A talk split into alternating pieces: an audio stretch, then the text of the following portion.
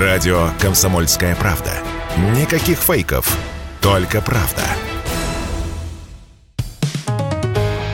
«Экономика» на Радио КП. Здравствуйте, дорогие слушатели радио «Комсомольская правда». В эфире наш ежедневный обзор самых важных экономических новостей.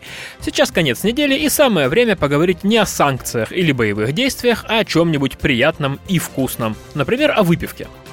Как говорится, гречка без водки – деньги на ветер. В российских магазинах началась новая волна ажиотажа. С сахаром и крупами россияне затарились и решили, что пришла пора подумать и о более серьезных вещах. И переключились на крепкие напитки.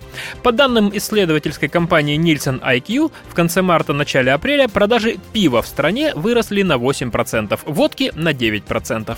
А джина, джина прямо-таки выпустили из бутылки. За вторую половину марта его продажи выросли в полтора раза раза, если сравнивать с тем же периодом прошлого года.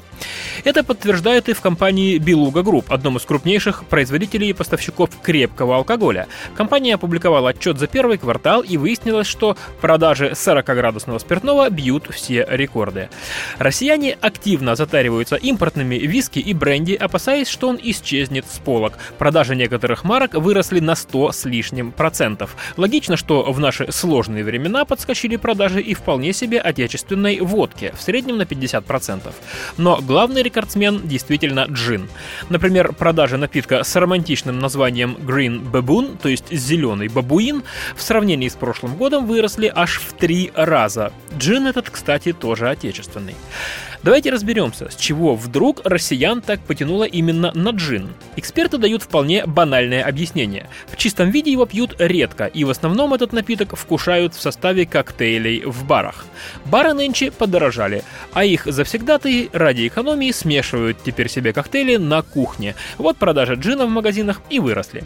Есть и другое объяснение, чисто статистическое. Как нам рассказал директор Центра исследований федерального и регионального рынков алкоголя Вадим Дробис, потребление джина в России до сих пор было мизерным. Скажем, если водки страна в год выпивает около 800 миллионов литров, то джина жалкие 4,5 миллиона литров.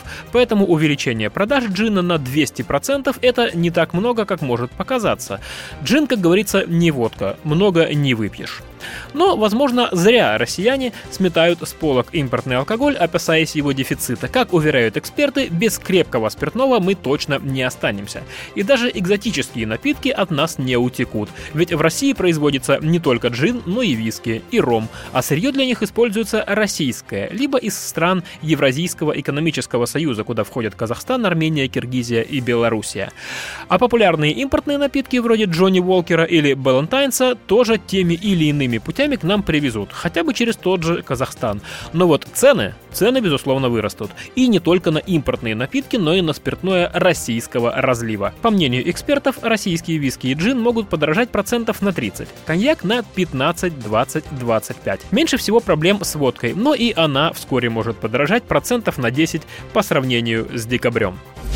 И хочу вам рассказать еще одну новость. Вы не поверите, но она тоже экономическая и тоже при этом не про санкции. От зарплаты до зарплаты живут больше половины россиян. Лишь 47% из нас могут себе позволить откладывать деньги на будущее. Это выяснили аналитики портала работа.ру, опросив 3000 человек. На что же копят россияне? Давайте коротко пройдемся по тем целям, которые набрали больше всего голосов. 43% россиян создают просто финансовую подушку безопасности, как говорится, на черный день. А остальные собирают деньги на вполне конкретные цели. Чаще всего россияне стараются собрать денег на квартиру, таких 29%. Опять же, это из тех людей, кто откладывает. Весь год откладывать на долгожданный отпуск – это тоже по-нашему. 26% россиян так и делают. И на третьем месте ремонт. 17% опрошенных откладывают деньги на него. Хотя из-за безумного роста цен на стройматериалы это удовольствие сейчас не только сомнительное, но и очень дорогое. Мы попросили прокомментировать результаты опроса эксперта Национального центра финансовой грамотности Юлию Чундину. Она посмотрела все это и вынесла вердикт. Очень правильно расставлены приоритеты у наших граждан. Подушка безопасности – необходимая и даже главная часть формирования семейного бюджета, особенно в экономически сложное время. Среди конкретных конкретных целей на первом месте недвижимость, это тоже говорит о том, что люди вполне рационально управляют своим семейным бюджетом. И хорошо отдохнуть, напомню, что отпуск тоже в топе, это также важно. А еще эксперт обращает внимание на то, как мала доля тех, кто копит на гаджеты и украшения. Как показал опрос, таких по 3%. Действительно, без этого вполне можно обойтись. Есть задачи и поважнее, особенно сейчас. «Экономика» на Радио КП.